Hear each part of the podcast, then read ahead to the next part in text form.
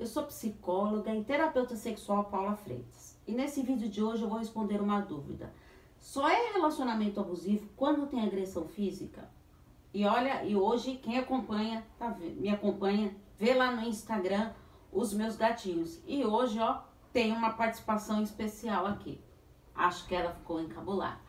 Estou à disposição para os atendimentos. É só enviar uma mensagem no meu WhatsApp no 11 98313 2371. Lá eu te passo as informações dos atendimentos.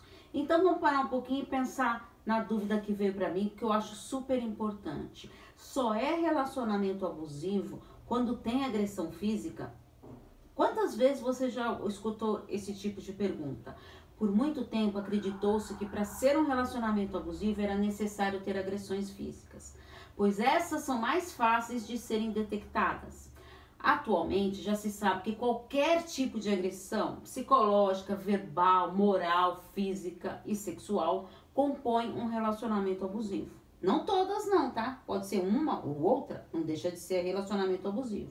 As agressões psicológicas elas não são tão fáceis de serem identificadas e muitas vezes leva a vítima a uma aceitação passiva. O mecanismo da fragilidade faz parte dessa relação e sem se dar conta, ó, a pessoa passa a prestar contas de tudo que ela faz, vai dando satisfação de todos os passos, acreditando que a preocupação são atitudes de cuidado.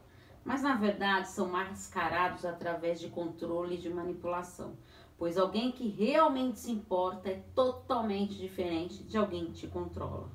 Existem vários tipos de abuso. Os psicológicos, eles vêm carregados de, de vários abusos também incutidos, como os abusos de tolerância, dos limites, dos sonhos, das expectativas, enfim, de toda uma vida. Assim, percebe-se que há muito espaço para o outro e quase nada para si mesmo, onde se estabelece as regras e o outro apenas aceita tudo. Na verdade, isso tudo vem acompanhado de jogos psicológicos e torturas emocionais. E para não entrar em conflitos, acaba se submetendo a isso para agradar ou para não enfurecer o outro. Com esse comportamento, vai aos poucos perdendo a sua essência sem se dar conta, se afastando de quem realmente se é. Está passando por essa dificuldade? Estou à disposição para os atendimentos. Tem alguma dúvida que queira saber mais? É só enviar para mim no privado que eu faço questão de responder aqui para você. Acompanhe tudo isso nas minhas redes sociais. Os links estão todos na descrição dos vídeos do YouTube. E se você não é inscrito, Paula Freitas Psicóloga, porque afinal, quem cuida da mente, cuida da vida. Um grande abraço. Tchau, tchau.